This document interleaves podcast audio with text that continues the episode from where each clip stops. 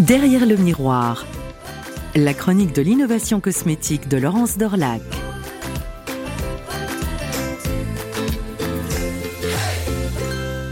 À peine plus grande qu'une petite boîte à bijoux, cette innovation cosmétique a tout pour révolutionner nos comportements vis-à-vis du maquillage. Voyez un peu, vous repérez une couleur qui vous plaît, sur une robe, une tasse de café, une image. Vous prenez l'objet de votre envie en photo, jusque-là rien de nouveau, via une application smartphone, Mink, vous l'envoyez à la petite boîte blanche qui s'avère être une imprimante. En 15 secondes, elle vous sort, sur un papier à choisir, mat ou brillant, votre photo aux couleurs exactement reproduites. Et là, attention, c'est là que la magie et les brevets opèrent. Du bout d'un doigt, oui, sur la pulpe de votre doigt, que vous allez passer en appuyant légèrement sur le papier, se dépose la couleur choisie. Vous la récupérez en tant que phare cosmétique, vous pouvez l'appliquer sur vos paupières, votre visage, bref, vous maquiller avec. Les brevets portent sur les encres cosmétiques avec trois couleurs contenues dans une cartouche. Il y a 6 700 000 possibilités. Deuxième famille de brevets, le papier, étudié, sur lequel des poudres incolores cosmétiques sont déposées en lamelles, mates ou brillantes.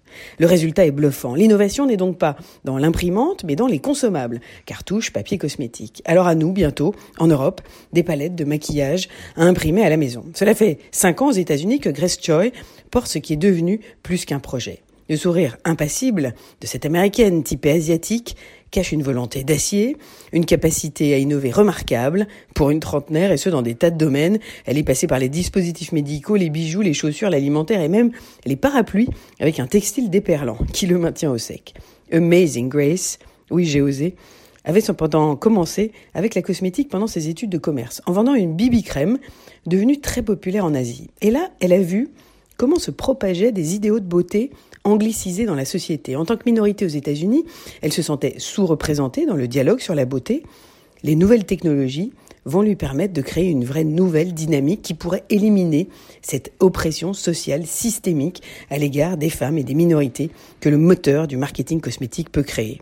Avec ses phares à imprimer, sur mesure, Grace commence à construire un système dans lequel elle va pouvoir autonomiser les femmes par l'expression, la créativité, créer plus de dialogue, un dialogue plus inclusif, diversifié dans le domaine de la beauté. Alors qu'on se le dise, qu'on imprime bien, pardon, ce n'est que le début.